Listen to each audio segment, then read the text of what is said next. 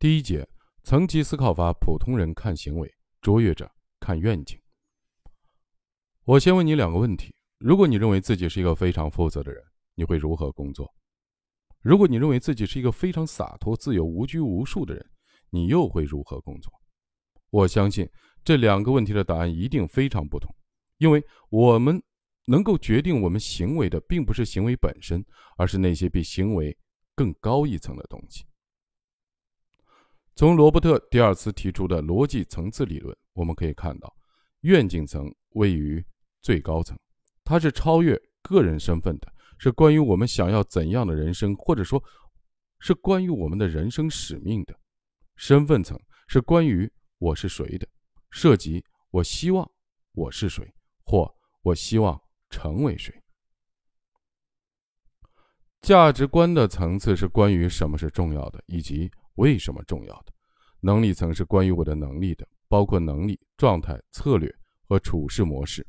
行为层则是关于我要做什么。或者我已经做了什么的，涉及具体的行动步骤和行为。环境层是指我所处的环境究竟是怎样的。逻辑层次中的上一层对下一层有指导作用。高层次上发生的改变必将向下辐射，从而在低层次上产生相应的改变。在低层次上发生的改变有可能会影响到高层次，但不会必然发生。所以，我们将环境、行为、能力称为低三层，将价值观。身份愿景称为高三层，所以我们想改变较低的层次的时候，通过改变更高一层，往往更加有效。同时，在思考低层次的行为习惯时，我们也不要忘记了去更高层级看看导致低层次行为习惯产生的根本的原因。如果说想做到每周健身三次，该怎么办呢？我们先看看这个问题。属于逻辑层次中的哪个层级？显然，这属于行为层的问题。这时，你可以问自己一个问题：为什么想每周健身三次呢？你的回答可能是因为想要健康以及更好的身材。这时，你可以试着到更高的愿景层去看看。当看向愿景层时，你的头脑中可能会出现这样一幅非常生动的画面：一年后的自己身材苗条，脸上洋溢着青春的光彩。肌肉紧绷，小腹平坦，在阳光下走路时，你的皮肤会散发着珍珠般的光芒。当你看到这幅生动的画面时，你是否会立刻充满斗志，想要马上去健身？答案不言而喻。当聚焦在行为层时，我们思考的仅仅是如何改变自己固有的习惯；但是，如果我们能聚焦在愿景、身份或价值观上，我们的行为自然就会发生改变，而且动力十足。层级思考法还有一种运用：当不理解自己的行为时，我们也可以用层级思考法来看看，或许我们有完全不同的发现。比如，一直以来我都不喜欢做那种按部就班的工作。很多年前，我刚做市场部的工作的时候，需要做各种各样的市场活动，得按部就班的按流程走，同时还得谨小慎微。为了避免出错，我给自己列了一份清单。按照清单上的任务一个个的执行，最后的效果虽然还不错，但我却感到心特别累。为此，我还曾苛责自己，认为自己是一个不能踏踏实实做事的人。后来，当我探索自己的核心价值观时，我才意识到这种自我认知是错误的。我的一个核心价值观是要活出蓬勃丰盈的生命力。这个价值观对我的行为上的影响是，我非常喜欢创造新的事物，或许画一幅画。写一篇文章，写一本书，或者总结出一种解决方法，一个系统的方法论。只要有关于创造新事物的事情，我都会充满热情与动力，毫不疲倦。同时，我不喜欢按部就班地做那些琐碎的事情，也就是执行类的事情。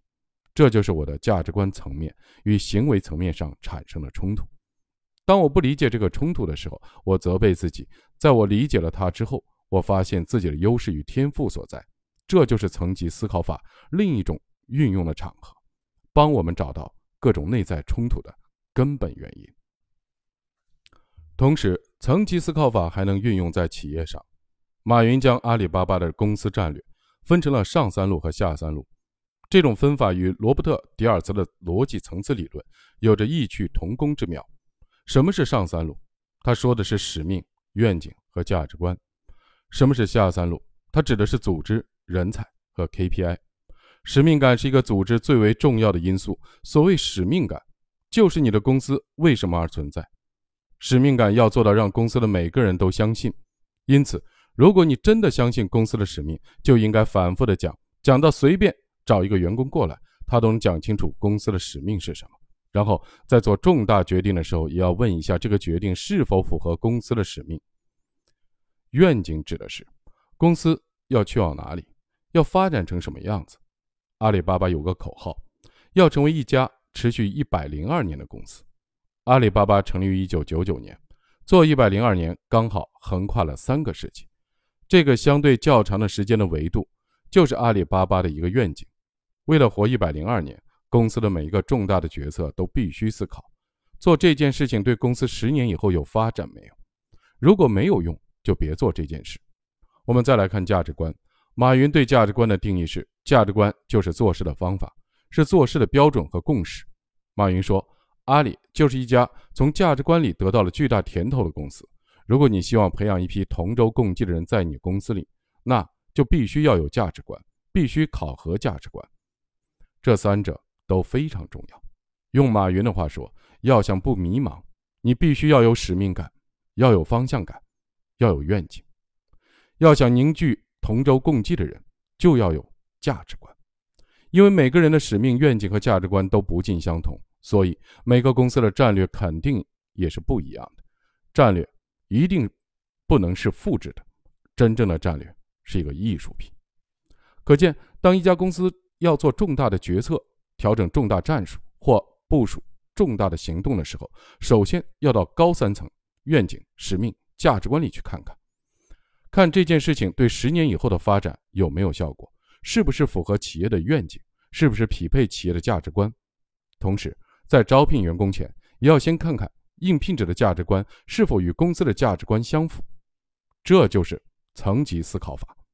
它告诉我们要想解决某个处于行为层面或战略战术层面的问题，或做出重大决策的时候，对个人而言，首先要思考的是。自己的愿景、身份、价值观，对企业而言，首先要思考的是自己的使命、愿景、价值观。